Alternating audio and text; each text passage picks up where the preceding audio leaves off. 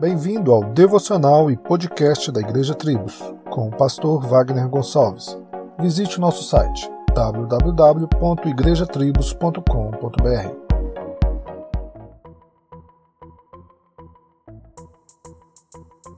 Davi era um homem segundo o coração de Deus e que realmente tem muito a nos ensinar a respeito dos atributos gloriosos do Senhor, assim como a fraqueza e a falha do homem.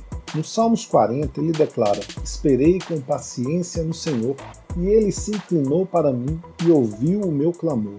Tirou-me de um lago horrível, de um charco de lodo, pôs os meus pés sobre uma rocha, firmou os meus passos. Só estes dois versos já nos apresentam uma dimensão do quão gloriosa é a vida do homem que está em comunhão com o Senhor. Agora, nos versos seguintes, do 7 ao 13, é impressionante como o salmista e pregador Davi declara que ele propaga a mensagem de santidade e salvação, mas em seguida isso pesa ao olhar para si mesmo e ver a sua iniquidade, a sua fraqueza, e como estes pecados não deixavam ele olhar para cima e eram mais do que os fios de cabelo da sua cabeça. O que aprendemos com isso é que devemos pregar a santidade de Deus, anunciar os seus feitos poderosos à medida que somos humilhados com nossa justiça própria, e lutar contra o pecado que, consequentemente, acusa-nos quanto àquilo que pregamos.